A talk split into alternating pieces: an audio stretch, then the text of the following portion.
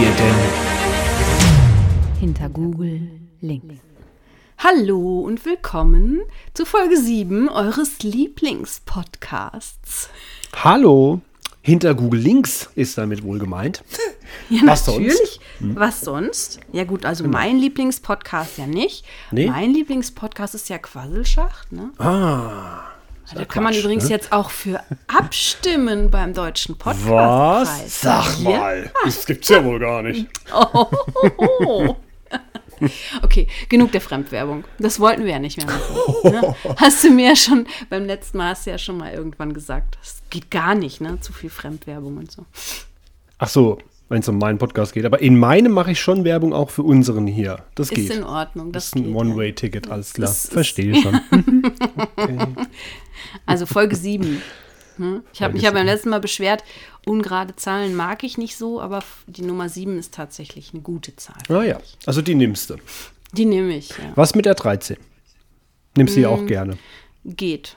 Oder lassen wir die ausfallen dann? Ist, ist in Ordnung. Gibt es auch einen Film mit Brad Pitt, der so heißt. Okay. Nicht nur 7, sondern Oceans 13 ist auch Ja, in Ordnung. genau. Nehme ich alles. Ja, Ja gut, du bist heute dran. ja Das ich bin dein heute Part. dran. Genau. Die heutige Folge wird heißen, was? Ich bin tot? Okay. Interessanter Titel. Ja, ich hoffe, ich verrate nicht Mhm. zu viel damit. Nö, mir also schon mal nicht. Was? Ja, ich bin also- tot. Also wir hatten ja das letzte Mal drüber gesprochen, da habe ich ja erwähnt, wann diese Folge erscheinen wird. Hier im Podcast habe ich dann gesagt, Genau. es ist der 4. Mai. May Ja. the Force be with you. Ne? Ja, und da habe ich gesagt, super, da bietet sich ja voll das Star Wars-Thema Ja. an. Da könnte ich ja mal was über Darth Vader, Luke Skywalker. Ähm, ja, gut, da hört es dann auch schon auf, weil Hm. ich habe nämlich mit Star Wars nicht so richtig viel am Hut und kenne mich nicht so richtig gut aus. Deswegen, ähm, nee, darum geht es heute mal nicht. Okay. Ja, kann ich nicht, weiß ich nicht. Also ja, ich habe die Filme alle gesehen, aber ähm, ich kann mir dann da nicht so merken, wie die alle heißen und wer die alle sind und Du kannst ja was für eine Allianz die gehören. Und nee, nee. Das käme jetzt auch ein bisschen zu un unauthentisch rüber. Das, das bin ich halt einfach. Na nicht. gut. Dann Ja, aber was, so. dann aber was zum Unabhängigkeitstag der USA, oder? Der ist erst am äh, 4. Juni. So. Juli, also Na gut. 4.7., ne? Das ist noch ein bisschen hin. Nee, bist du sicher? sagen. Nee. Das ist der vierte, fünfte. Nein. Ah ja. Okay. Da habe ich mich Fourth getäuscht. of July. Da, Ich glaube, das habe ich schon mal falsch gemacht. machen. Deswegen hat auch jemand auf Twitter geschrieben, ich hoffe, ich muss jetzt nicht bis zum Unabhängigkeitstag warten, bis die nächste Folge kommt. Da habe ich das scheinbar schon mal falsch gesagt. Das Naja, sein. gut. Ah, jetzt verstehe ich das auch. Ja, okay. Ne? Nee, ich habe mich stattdessen ein bisschen auf die Suche begeben, um zu gucken, was war denn noch so am 4. Mai. Das ist ja nicht nur der Star Wars Tag. Also Star Wars Tag ist das ja wirklich erst seit, das habe ich tatsächlich irgendwie mal rausgefunden, seit irgendeiner Radiosendung und seitdem mal irgendjemand dann gesagt hat, hier, 4. Mai und bla.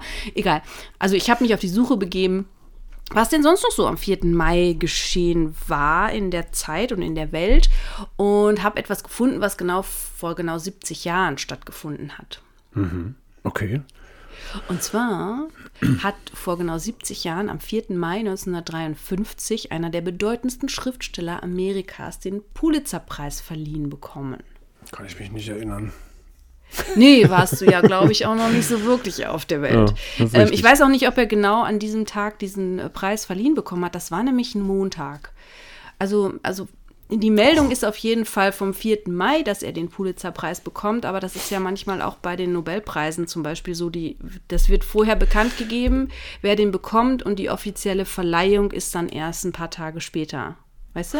Ja, aber die, die das bekommen, ne? Die müssen jetzt nicht morgen so vor Arbeit, ne? So Sachen machen. Ja, also seltenst. ich glaube, das ist dann egal, ob das ein Montag ist. Aber die müssen einfliegen. Also der Schriftsteller, von Ah. dem ich spreche, der hätte aus Kuba einfliegen müssen, weil er zu der Zeit in, auf Kuba gelebt hat. Aus Kuba. Okay. Eine Ahnung, wer es sein könnte? Nee. Mit, also mit amerikanischen Autoren.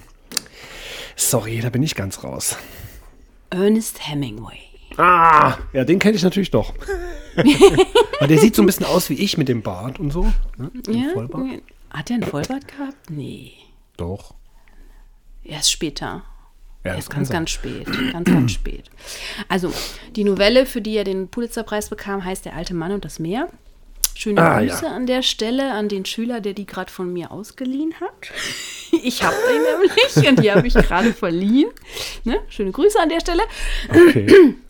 Ähm, für das Stück Weltliteratur, was er da geschrieben hat, bekam Ernest Hemingway ein Jahr später auch noch den Literaturnobelpreis. Also nicht nur den Pulitzerpreis, was ähm, einer der renommiertesten Preise ähm, in Amerika ist, ähnlich vergleichbar wie mit dem Oscar in der Filmindustrie, verliehen übrigens von der Cambridge University, University okay. sondern er bekam dann halt auch noch den Literaturnobelpreis. Soweit so bekannt. Also das, Mhm. äh, das weiß man von Ernest Hemingway.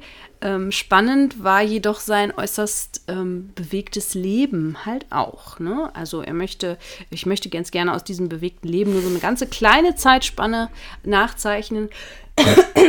Verzeihung, ich habe so ein bisschen Frosch im Hals. Denn, ähm, also es ist wirklich ein sehr bewegtes Leben gewesen. Ich meine, dass ein, Schu ein Schriftsteller auf Kuba alleine lebt, das sagt ja vielleicht auch schon so ein Ja. bisschen was aus. Ähm, unter anderem ist er auch mehrfach verheiratet gewesen und hat ähm, immer dann die nächste Frau hat er dann immer schon mit der noch verheiratet, im verheirateten Zustand sozusagen kennengelernt. So auch auf äh, einer Reise, die er 1953 begonnen hat. Im August 1953 ging es los mit seiner damaligen Ehefrau Mary. Die sind nach Europa gefahren. Die waren eine Zeit in Frankreich, die waren eine Zeit in Spanien. Er ist bei diesem Tierrennen in Pamplona da gewesen. Und ähm, da hat er dann auch schon ja, seine nächste Ehefrau quasi mitgehabt oder kennengelernt. Oder ich weiß das nicht so genau. Ich habe da auch nicht so ganz durchgeblickt ne, mit diesen ganzen vielen Frauen. Egal. Spannend fand ich dann ähm, die, die Phase, wo er danach dann mit seiner Frau nach Afrika gereist ist. Und zwar ist er im Januar 1954, ähm, sind die beiden in Afrika unterwegs und machen unter anderem eine Safari, eine mehrmonatige Safari in Ostafrika. Und zu dieser Safari gehören dann auch immer so besondere Ausflüge, wie zum Beispiel ein Flugzeugrundflug. Bei einem dieser Rundflüge im Januar 1954 stürzt die Cessna 180 mit der Mary und Ernest Hemingway über Murchison Falls im Nordwesten oder Muk- Mukison Falls vielleicht im Nordwesten Ugandas ähm, geflogen sind. Ähm, die stürzt ab, nachdem sie die Leitung eines Telegrafenmastes touchiert hat. Krass. Ernest Hemingway und seiner Frau passiert nichts. Ne, also die werden gerettet, alles wird gut, aber sie wollen trotzdem am nächsten Tag zurück nach Entebbe und besteigen also ein weiteres Flugzeug, eine britische De Havilland Dragon Rapide. Ah. Und die wollen also von Butiaba nach Entebbe zurückkehren. Allerdings fängt dieses Flugzeug beim Abflug Feuer. Nein. Doch. Der Pilot Reginald Cartwright und Mary Hemingway, die beide vorne sitzen, winden sich flink aus dem zweimotorigen Doppeldecker. Doch bei Ernest, der auf der Rückbank hockt, klemmt die verkrümmte Hintertür. Mit Schulter und seinem dicken Schädel als Rambock findet schließlich auch Ernest im letzten Moment den Weg nach draußen. Das heißt, er hat innerhalb von 24 Stunden zwei Flugzeugcrashs sozusagen überlebt. Das gibt's doch gar nicht. Ich wusste nicht mal von einem. Nee, ich auch nicht. Also es war mir auch komplett neu. Und ähm, ja, ich, also man weiß, wenn man so sich ein bisschen mit dem Leben Ernest Hemingways äh, beschäftigt, weiß man, dass er Verletzungen nach einem Flugzeugabsturz davongetragen hat, die ihn beeinträchtigt haben später. Aber Okay. in was, was für Umstände das waren und, und wie genau und dass er gleich zwei Flugzeugabstürze in kürzester Zeit äh, überlebt hat, sozusagen, das war mir auch vollkommen neu. Nee. Die Nachrichtenagentur United Press schickt am 24. Januar 1954 eine Eilmeldung um den Globus. Kampala, Uganda, Afrika. Der bärtige Pulitzer-Gewinner, der Autor Ernest Hemingway und seine Frau sind vermutlich bei einem Crash in ihrem gescharterten Flugzeug im Urwald von Uganda ums Leben gekommen. Nein. Die Zeitungen in den USA drucken meist riesig auf der Titelseite die Meldungen von seinem Tod. Ach du Scheiße.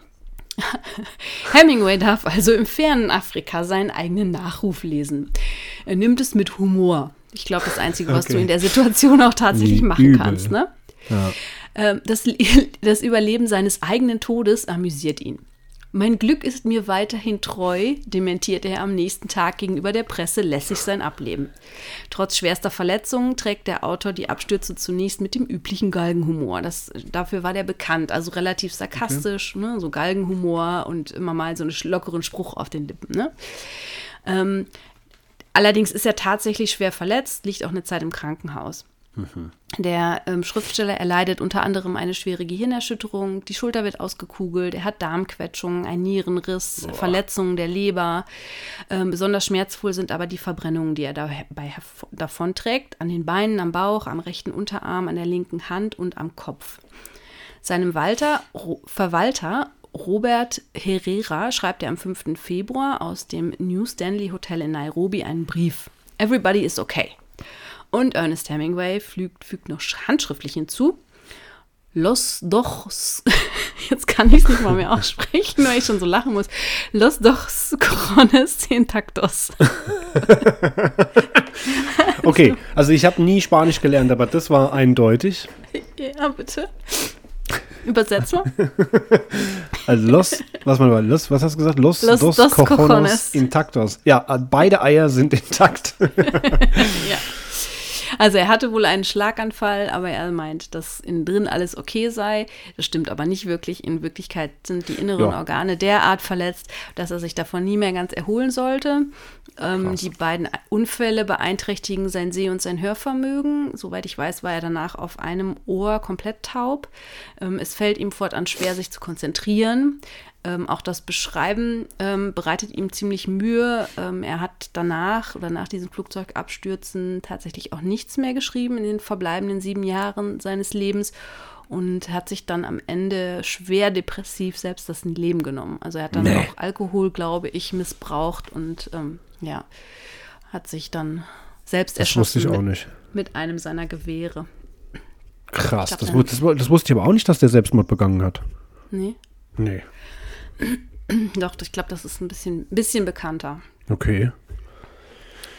Ja, das ist jetzt im Grunde schon äh, das, was titelgebend für unsere heutige Folge war. Ne? Dieses, ja. ähm, was? Ich bin tot? Also dieses in der Zeitung lesen zu müssen, dass man gestorben sei. Ähm, das fand ich dann doch so interessant, dass ich mir da noch mal so ein bisschen, dass ich da noch ja. ein bisschen weiter gegoogelt habe.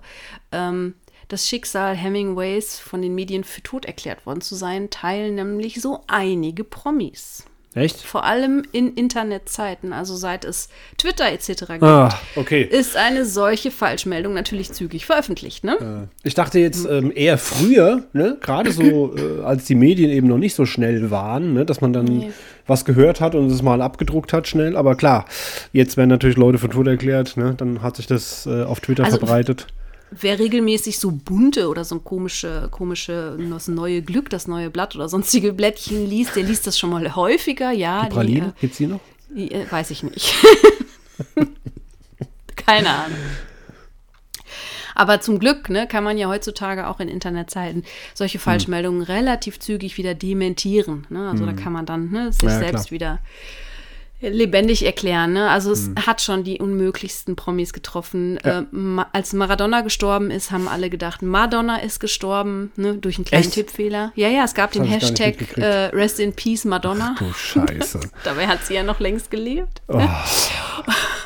Und ähm, Morgan Freeman ist, glaube ich, einer mit den meisten äh, Falschmeldungen zu seinem Tod. Der ist schon achtmal gestorben. Wer? Morgan Freeman. Stimmt, ja. Das habe ich ja schon mitbekommen, ja. Sieben oder acht Mal. Ähm, Jack Black hat es schon getroffen. Ähm, ach, eigentlich, eigentlich, you name it, ne? Also die großen Promis haben alle schon mal irgendwie die ein oder andere Todmelde, Todesmeldung über sich ergehen lassen müssen. Unter anderem auch die Queen, als sie noch tatsächlich gelebt hat, ist auch mhm. mal von der Zeitung für tot erklärt worden, was dann groß dementiert werden musste. Ähm, außer bei Avril Lavigne ne, sind die Leute auch immer relativ schnell davon zu überzeugen, dass ähm, der, die Person doch noch lebt. Nur bei Avril Lavigne hält sich hartnäckig das Gerücht, die Sängerin sei verstorben ja. und kurzerhand von einer Doppelgängerin ausgetauscht worden. Ja, das habe ich auch mal gehört. Tatsächlich. Ja, das finde ich auch total das bescheuert. Ist, das ist übel, ja.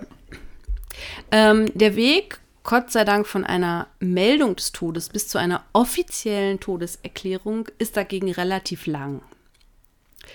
Wenn oder wann es, vor allem in Deutschland, ne, also wann ein Vermisster für tot erklärt werden kann, ist relativ unterschiedlich. Näheres ergibt sich aus dem Verschollenheitsgesetz, abgekürzt oh FERSCHG.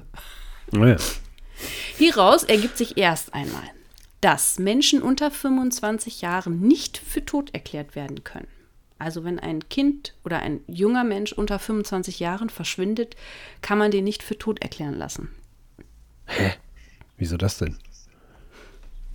Gute Frage, nächste Frage. Mhm, mh, mh. Das steht so in diesem Gesetz. Wir können ja gleich nochmal drüber diskutieren, warum. Anders ähm, sieht es oberhalb dieser Außer Altersgrenze aus, also ab 25. Hier muss der Betroffene normalerweise seit zehn Jahren als verschollen anzusehen sein. Soweit der Vermisste bereits 80 Jahre oder älter ist, reicht es aus, wenn die Person für einen Zeitraum von fünf Jahren als verschollen gilt. Mhm. Aus diesen langen Fristen ergibt sich, dass der Gesetzgeber verhindern möchte, dass Vermisste vorschnell für tot erklärt werden. Die Fristen, in denen ein Mensch für tot erklärt werden kann, sind allerdings in einigen Sonderfällen kürzer. So können verschollene Kriegsteilnehmer gewöhnlich binnen eines Jahres nach Friedensschluss bzw. der Beendigung der Auseinandersetzung für tot erklärt werden. Menschen, die auf einer Schiffsreise verschollen gehen, können womöglich schon sechs Monate später für tot erklärt werden. Das gilt insbesondere dann, wenn das Schiff untergegangen ist oder wenn die Umstände des Todes so eindeutig sind, dass man sagt, das kann der nicht überlebt haben, wie zum Beispiel im Fall Daniel Kübelböck. Hm. Ne? Ja. Der ist ja in die Labradorsee gefallen, gesprungen, gefallen, was man, weiß man ja nicht. Ähm, und die See hatte zu der Zeit eine Temperatur von unter 10 Grad und das kann ein Mensch normalerweise nicht länger als fünf bis zehn Minuten überleben, bevor er dann stirbt. Mhm. Und wenn man halt dann, ähm, man, leidet sofort einen Herz-Kreislauf-Stillstand, wenn man bei den Temperaturen ins Wasser kommt und dann geht man auch unter wie ein Stein. Also dann okay. fällt man so. Ne? Ja. Wer bei einer Flugreise verschollen ist, kann möglicherweise bereits drei Monate später für tot erklärt werden. Dies ist vor allem möglich, wenn das Flugzeug aufgrund eines Absturzes zerstört worden ist. Mhm. Sofern ein, Mun ein Mensch aufgrund eines anderen Unglücksfalles verschollen ist, kann gewöhnlich nach dem Ablauf eines Jahres die Todeserklärung erfolgen. Dies kommt etwa bei Vermissten in Frage, die Opfer einer Flutkatastrophe oder ähnlichen Naturkatastrophen mhm. geworden sind. Ne? Also wenn ja. nach einer Katastrophe ein Mensch als vermisst gilt, dann kann der schon nach sechs Monaten oder ein, einem Jahr als ähm, für tot erklärt werden. Das ähm, erklärt sich daraus, dass es ja eben ein Interesse ähm, der Nachkommen oder der Hinterbliebenen gibt für diese Todeserklärung. Ähm, und ich glaube, dass das auch damit zu tun hat, dass Menschen unter 25 Jahren nicht für tot erklärt werden. Die haben ja in der Regel nichts, was sie irgendwie vererben können an irgendjemanden, mhm. sondern vielleicht noch Eltern, die sich dann um die Belange. Ja, Justin Bieber jetzt aber schon, ne? Ja, ist der, ist, der nicht, ist der nicht jetzt auch schon älter als 25? Ich Keine Ahnung, vermutlich, ja. Aber längst nicht jeder kann jeden einfach so für tot erklären lassen. In Deutschland dürfen das nur die Ehegatten oder Lebenspartner, Kinder oder Eltern. Dritte dürfen das nur bei besonderen Interessen, also Erbe oder Firmeneigentum. Und die Erklärung muss vor einem Amtsgericht erfolgen. Mhm. Mhm. Das ist in Deutschland gut geregelt, ne? Also da brauchen ja, ja. wir uns keine Sorgen machen. Wie alles. In, in Indien dagegen können auch entfernte Verwandte ein Familienmitglied tot melden. So passierte es Lal Bihari. Ein Verwandter schmierte eine Behörde und ließ Lal Bihari für tot erklären, um sein Grundstück und sein Haus zu erben. Ich habe da verschiedene Quellen gefunden. Also in einer Quelle heißt es, es war der Onkel von Lal und in der anderen Quelle heißt es, es war sein Cousin. da ich mir relativ sicher bin, dass Cousins erstmal nichts erben, kann ja. ich mir eigentlich nur vorstellen, dass der Onkel richtiger sein muss. Mhm. Auf jeden Fall gehört jetzt dieses Grundstück und das Haus dem Onkel, weil Lal Bihari offiziell für tot erklärt. Bihari selbst erfuhr davon erst, als er bei seiner Bank einen Kredit beantragen wollte und man ihm sagte, Tote bekämen keine Kredite. Ja klar, was bilden Sie sich eigentlich ein? Sie sind auch tot. Nee, sorry. Ja, nachdem oh klar war, dass man sich, äh, dass es sich jetzt hier nicht nur um einen schlechten Scherz handelte, begann Biharis Kampf um seine Lebenderklärung, die am Ende 40 Jahre Was? dauern sollte. Mhm. Bihari setzte Himmel und Hölle in Bewegung und wurde in Indien berühmt für seinen Kampf um seine Wiederanerkennung als Lebender. Dabei betätigte er sich als Politiker, beantragte selbst die Witwenrente seiner Frau für sich und gründete den Verein für tote Menschen, der Personen hilft, die dasselbe Schicksal ereilen.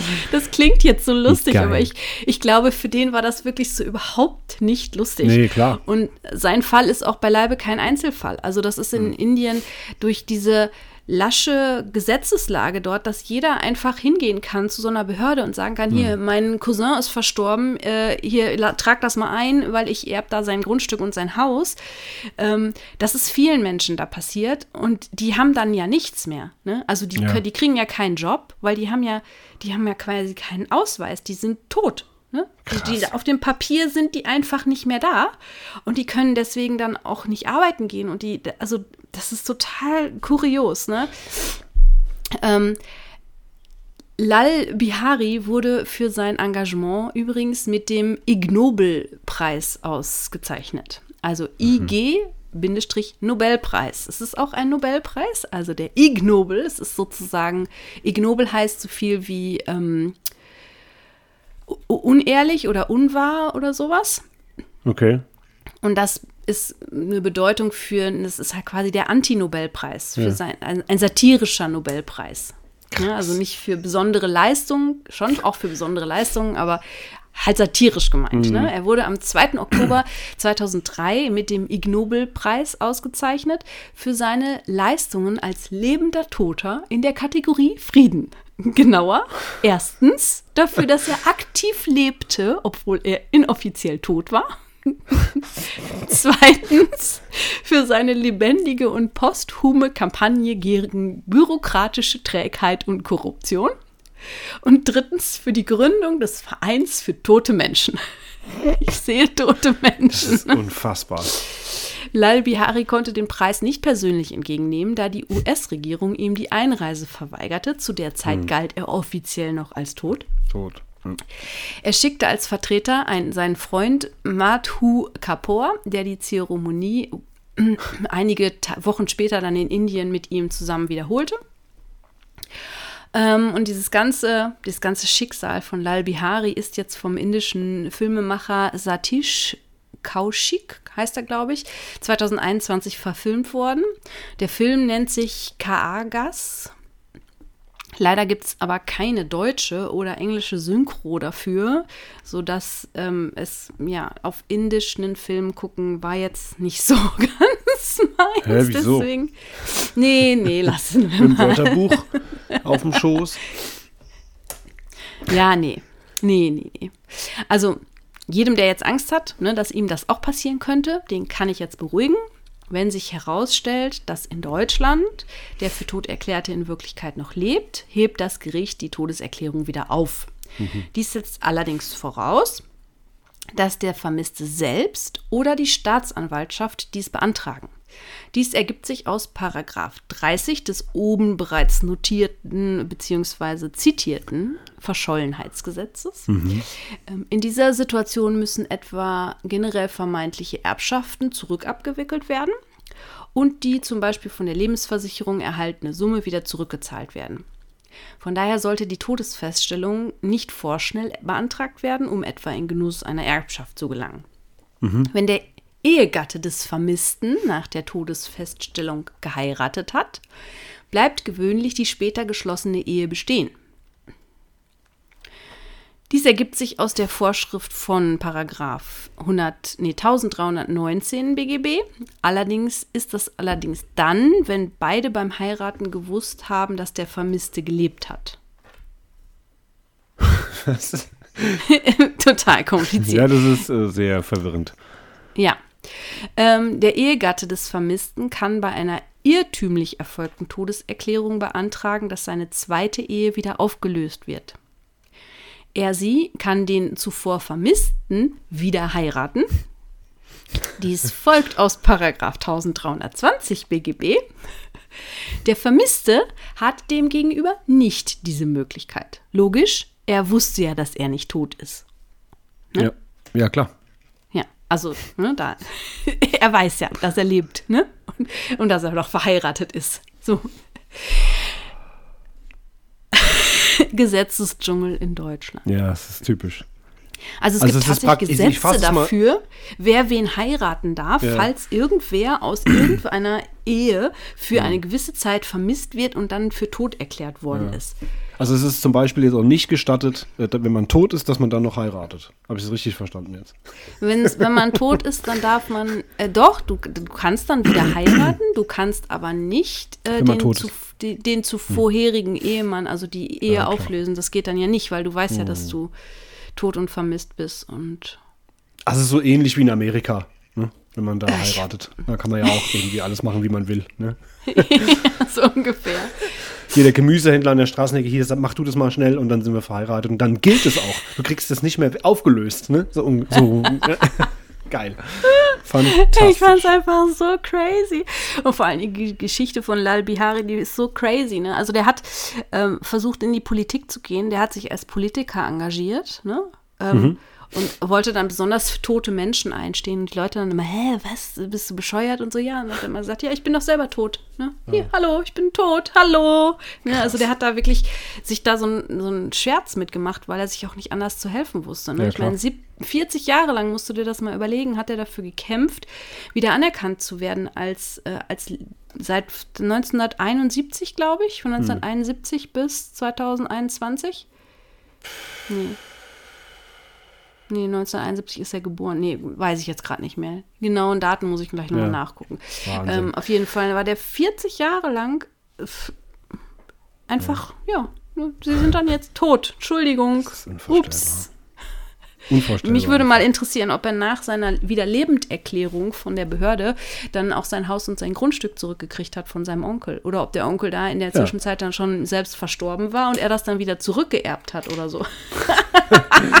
Was ein Scheiß. Vor allem war es ein dreister Onkel auch. Oder Cousin, wahrscheinlich Onkel, aber wie dreist. Ja, also das ist tatsächlich ähm, eine Zeit lang sehr Usus gewesen in Indien, dass man Verwandte hat für tot erklären lassen. Und, und dass die Behörden das auch so gemacht haben, ohne irgendwie einen Totenschein oder sonstiges sehen zu wollen, finde ich auch sowas von komisch. Ja, ja. Also es wird es in Deutschland ja gar nicht geben. Ne? Du bräuchtest ja, du bräuchst ja zumindest einen Todesschein, einen Totenschein, der von einem Arzt unterschrieben mhm. wurde, bevor du jemanden für tot erklären lassen kannst. Ja, gut, außer bei Verschollenen. Ja, genau. Halt, ne? Ja, da, genau. Das Weil da gibt es das ja, ja nicht. Ja. Das ist, das ist unfassbar. Ja, da, da sind wir wieder bei dieser Bergsteigerin, von der wir schon mal gesprochen hatten. Oh, Hannelore, wie hieß die nochmal? Uh, das weiß ich nicht. Hannelore irgendwas.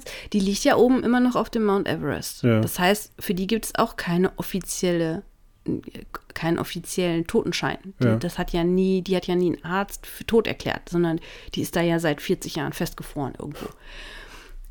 Krass. Da muss das auch so gelaufen sein. Also der muss auch nach diesem Verschollenheitsgesetz seine ja. Frau für tot erklären lassen. Hm. Hm. Krass, ist, oder? Nee, man will also man kann sich gar nicht so nach, nachvollziehen alles. Ich meine, das ist schon schwierig. Klar, wenn jemand vermisst ist, man weiß ja nie, ist er abgehauen, will er seine Ruhe haben, will er die alle mal, ne, äh, gehen die alle auf den ja. Nerv. Ähm, und er will jetzt einfach ein neues Leben aufbauen. Ähm, Ne? Dann kann man den jetzt nicht einfach Gab's so ja vorschnell. Gab es ja. ja. auch. Ich habe das leider nicht mehr wiedergefunden, aber ich kann mich noch so ein bisschen dunkel an so einen Fall erinnern, wo ein Mann seine schwangere Frau verlassen hat und einfach weg war und sie ihn dann hat nach, ich weiß nicht, 15 oder 20 Jahren für tot erklären lassen und er dann nach 25 Jahren plötzlich wieder vor der Tür stand und gesagt hat, hallo, ich bin wieder da und dann hat er die ganze Zeit irgendwo in so einem Wald als Einsiedler gelebt Krass. und äh, wollte halt einfach mit seiner Frau und seinem Kind nichts zu tun haben. Mhm. Also das Kind war dann 25 Jahre alt, als er wieder Super. kam. Irgendwie, ich weiß auch nicht, ob das in Deutschland oder irgendwo in Österreich war, auf jeden Fall ähm, irgendwas deutschsprachiges. Ich habe das leider nicht wiedergefunden. Ich habe so ein bisschen im Internet dann noch nachgesucht, weil ich die Geschichte auch ganz gerne erzählt hätte in Ja. dem Zusammenhang. Aber äh, das ist, wie gesagt, nur so Hörensagen, an was ich mich so dunkel erinnere. Also falls irgendjemand von euch da draußen diese Geschichte kennt und weiß, äh, da etwas drüber zu erzählen, dann darf er sich gerne mal melden. Würde mich doch sehr interessieren. Ja. Ja, vor allem, wir hatten es doch auch schon mal in der Folge, wo man, ähm, wo man, wo, wir, wo sich dann so Fragen aufkommen, ähm, wenn man ja jetzt da eine Versicherungssumme abkassiert hat, zum Beispiel, ne? So Le Lebensversicherung, muss man das dann zurückgeben, wenn, die, wenn Ja, der ja. Idiot dann plötzlich wiederkommt? Ja, Wie musst ätzend du. ist das denn? Musst du. Also das steht ja da tatsächlich drin, ne? Die Lebensversicherung oder irgendwelche anderen Erbschaft musst du zurückgeben und Lebensversicherung muss wieder zurückgezahlt werden. Ja, und das Krass. 25 Jahre später, stell dir das mal vor, ne? Also du hast das Geld ja schon längst ausgegeben oder irgendwo Ja. anders rein investiert oder was. Gut, wenn es jetzt einer Dann ist, stehst der du dann, damit einmal. Ja, aber wenn der jetzt äh, wirklich dann von sich aus in den Wald abhaut, ne? Ich meine, dann ist der aber mal schön schuld, ne? Dann kann er ja gucken, wie er die Kohle herkriegt. Meine Fresse. Also das ist echt Ja. ganz übel. Ja. Soweit mit meiner Geschichte für heute. Okay. dieses, ähm, was, ich bin tot. Ne? Die, die Promis kennen diese, kennen dieses Gefühl. Ich hoffe, dass es uns Normalbürgern niemals passiert, dass wir Ja. für tot erklärt werden, obwohl wir eigentlich noch lebendig sind. Also erstmal jetzt nicht nach Indien auswandern vielleicht. Vorsichtshalber. Ja, und vor allen Dingen keinen Grundbesitz in Indien haben, den irgendjemand ge- anderes gerne hätte, denke Genau. ich. Das wäre vielleicht auch noch mal ganz gut. Ja, also in Deutschland ist es Gott sei Dank gut geregelt. Ähm, auf der anderen Seite denke ich mir dann auch immer, wie oft kommt das wohl vor, dass es dafür ein Gesetz gegeben hat? Ich meine, dieses Gesetz wird wahrscheinlich schon alt sein. Ne? Ich könnte mir vorstellen, dass es auch vielleicht was äh, ist, was so im Krieg, im Krieg entstanden ist. Da gab es ja viele, die als vermisst oder verschollen galten im Krieg und dass man da versucht hat, ähm, die Frauen, die zu Hause geblieben sind, quasi auch so ein bisschen abzusichern, dass die wenigstens das Geld bekommen ne, von der Versicherung oder wenn die dann damals überhaupt versichert waren. Aber ich frage mich, wie oft passiert es heutzutage, dass irgendjemand verschollen ist, für tot erklärt wird und dann tatsächlich wieder auftaucht. Das ist doch, Ja. das muss, das hat doch absoluten Seltenheitswert, oder? Ich weiß, äh, ja, ich, ich glaube, das ist eine Zahl, die man unterschätzt. Ich glaube, es ist mehr, als man denkt. Und ich, ich weiß übrigens, dass bei äh, Daniel Kübelböck es nicht die Familie war, die ihn hat für tot erklären lassen, ne? sondern Okay. ähm, ich weiß nicht genau, wer das jetzt schlussendlich war. Ähm, aber die, die Familie hat sich geweigert. Die wollten das eigentlich gar nicht. Okay, aber wieso? Ich weiß es nicht. Die, ähm, die Familie von Daniel Kübelböck steht ja auch nicht für irgendwelche Interviews oder sowas bereit. Die Hm, sagen okay. dazu ja nichts. Aber die, die wollten das nicht. Und ähm, aber er ist jetzt auf jeden Fall für tot erklärt worden. Das ist auch noch gar nicht so lange her. Okay. Ja, du hast den Podcast gehört, ne? Ich, hab, Ja, ähm, genau. ich bin da noch mittendrin. Von daher ähm, weiß ich das noch nicht. Ich bin erst bei Folge 6. Ja, aber das finde ich auch, also finde ich auch total spannend. Ich glaube, ich würde das auch nicht wollen. Also wenn jetzt äh, ein Verwandter von mir verschwindet, das ist doch, wenn du jemanden für tot erklären lässt, ist das doch aufgeben, oder? Genau, genau. Es ist wie aufgeben, dann ähm, akzeptierst du es praktisch, dass es Ja, so ist. genau. Und, und wenn jemand verschollen ist, rechnet man ja immer noch mal damit, dass er noch mal zurückkommt. Ne? Wobei das ja. Ja. in dem Fall von äh, Daniel Kübelböck eher unwahrscheinlich ist, weil wo soll die Person sein? Wo soll sie denn Ja. hingegangen sein? Ne? Ja, genau. Also Ja, kann ja war auf dem. Schiff und ist nicht mehr vom Schiff zurückgekommen. Also es ist eine Person von Bord gegangen. Man kann das nicht überleben. Es war mitten auf dem Meer. Es war nicht kurz vor einer Insel oder so. Also ja, es gibt da keinerlei Chance. Ne? Ja. Und auf was wartet man dann? Dass er irgendwann die Tür reinkommt? Also schwierig. Aber trotzdem, ja, hat es was damit zu tun, das Ganze, ja, zu akzeptieren. Ne? Ja. Ja, und das ist jetzt vielleicht auch das, ähm, also so richtig erklären, warum es für Leute unter 25 Jahren nicht möglich ist, den zu, für tot erklären zu lassen, ähm, kann ich mir nicht. Aber ich glaube auch, dass eine Mutter oder ein Vater, die ihr Kind vermissen, die würden das auch nicht tun. Nee, Ne? nee Ihr kann Kind ich mir auch für nicht tot vorstellen. erklären lassen. Also, das ist ja sowieso das Schlimmste, nicht zu wissen, was mit deinem Kind passiert ist. Hm. Ähm, wenn es nicht wieder auftaucht, ob es noch lebt, ob es einfach nur abgehauen ist, ob es jetzt ein besseres Leben hat oder was auch immer. Aber ähm, dann hinzugehen und zu sagen, okay, ich möchte es jetzt für tot erklären lassen, das ist ja, das ist ja aufgeben. Das Ja. ist, nee, könnte ich mir gar nicht vorstellen. Nee. Das ist, kommt gar nicht in mein Stimmt Gehirn. schon, ja. Krass. Ja. Das ist jetzt ein nachdenkliches Ende von unserem Ja. Podcast hier. Das stimmt. Aber ich finde, so darf es auch mal enden. Natürlich. So darf es auch mal enden. Und äh, ja, wenn ich mal kurz übernehmen darf, eine kleine Aufforderung Ja. an, unsere, an unsere Zuhörer, wenn euch die Folge gefallen hat. Ähm, bei Spotify könnt ihr unten drunter schreiben, ob es gefallen hat, ja, nein. Da könnt ihr auch kommentieren, haben auch schon einige fleißig gemacht bei den letzten Folgen.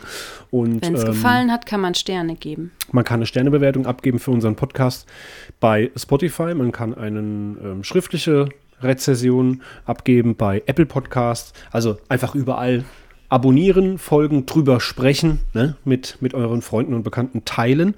Und ähm, ja, wenn ihr auch, äh, das hatten wir auch schon mal einen Aufruf gestartet, wenn ihr auch so eine geile Geschichte habt, über die ihr beim Googlen gestolpert seid, könnt ihr uns die gerne mitteilen. Dann arbeiten wir das aus und bearbeiten das hier in der Folge.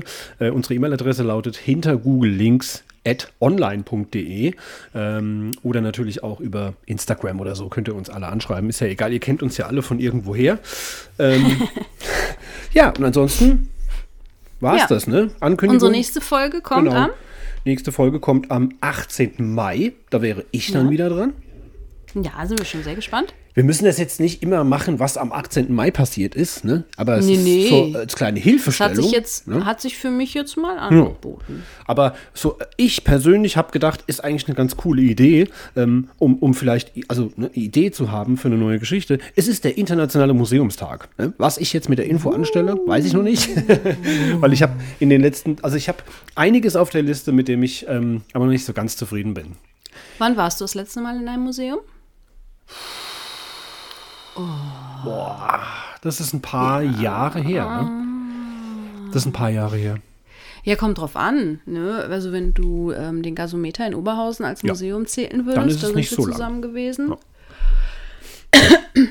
Ja. Da war ich ja noch letztens noch mal mit meinen Eltern. Ja, stimmt. Ja, es ist eine Ausstellung. Bin ich, ne? ja da, ich, bin, ich bin ja häufiger in Museen. Ja, äh, Ausstellung, Museum ist halt immer so die Frage. Ne? Was ist was? Ist was? Genau. Aber in Museen bin ich ja tatsächlich häufiger aufgrund meines, meines Jobs. Berufes als Richtig. Lehrerin. Nicht? Und ich jetzt halt eher weniger, ne? Ja. Aufgrund meines Berufes. Aber könntest du ja mal wieder. Warst Ich du, war- wart, ihr nicht im, wart ihr nicht irgendwie in einem Flugzeugmuseum oder ja, sowas? Letzte stimmt, stimmt. Sommerferien? Du hast recht, da waren wir im Technikmuseum in Sinsheim. Das Na, waren wir im du. letzten Sommer, stimmt. Ist noch gar nicht Na, so lange her. du, ich hatte du, jetzt das, das Frankfurter Senckenberg-Museum, das hatte ich jetzt noch im Kopf und das ist tatsächlich schon ein paar Jahre her, wo die ganzen Dinos ausgestellt sind. Ja, Ja, müssen wir mal wieder zusammen ins, Ki äh, ins Genau. Kino. nee. Zum Beispiel auch ins Kino. Immer ins Museum gehen. Oder das. Also, ähm, 18. Mai ist die nächste Folge in 14 Tagen. Und äh, du bist übrigens wieder dran mit der neunten Folge am 1. Juni. 1.6. Und das ist übrigens Sommeranfang. Oh, wie schön. So, also du läutest dann den Sommer Gibt, ein. gibt ein sommerliches Thema. Wir Genau. werden den, keine Ahnung, die Winterkriege besprechen von 1800. Nein, keine Ahnung. Das war nur Spaß. Okay. Ja. Dann verabschieden wir uns, würde ich sagen. Ja, das war schön heute. Ja, schön, dass ihr zugehört habt, dass ihr dabei wart. Und äh, dann hören wir uns spätestens in 14 Tagen. Und bei meinem Podcast Quasselschacht gerne abstimmen für den Deutschen Podcastpreis. Ne? Läuft noch den Ja. ganzen Mai. Dankeschön. Man darf nur immer einmal abstimmen. Ja. Der merkt sich die IP-Adresse oder irgendwie sowas, ne? Vermutlich, ja. Ja, also müssen ganz, ganz viele Leute abstimmen, weil ich kann nur einmal. Ich würde Oh. sonst, ich würde sonst für euch mit abstimmen, ne? Ganz oft, aber klappt halt nicht, leider. Also ja, bitte, Ja. bitte, bitte abstimmen. Vielen, vielen Dank. Bis dann. Mach's Bis gut. dann. Tschüss. Tschüssi.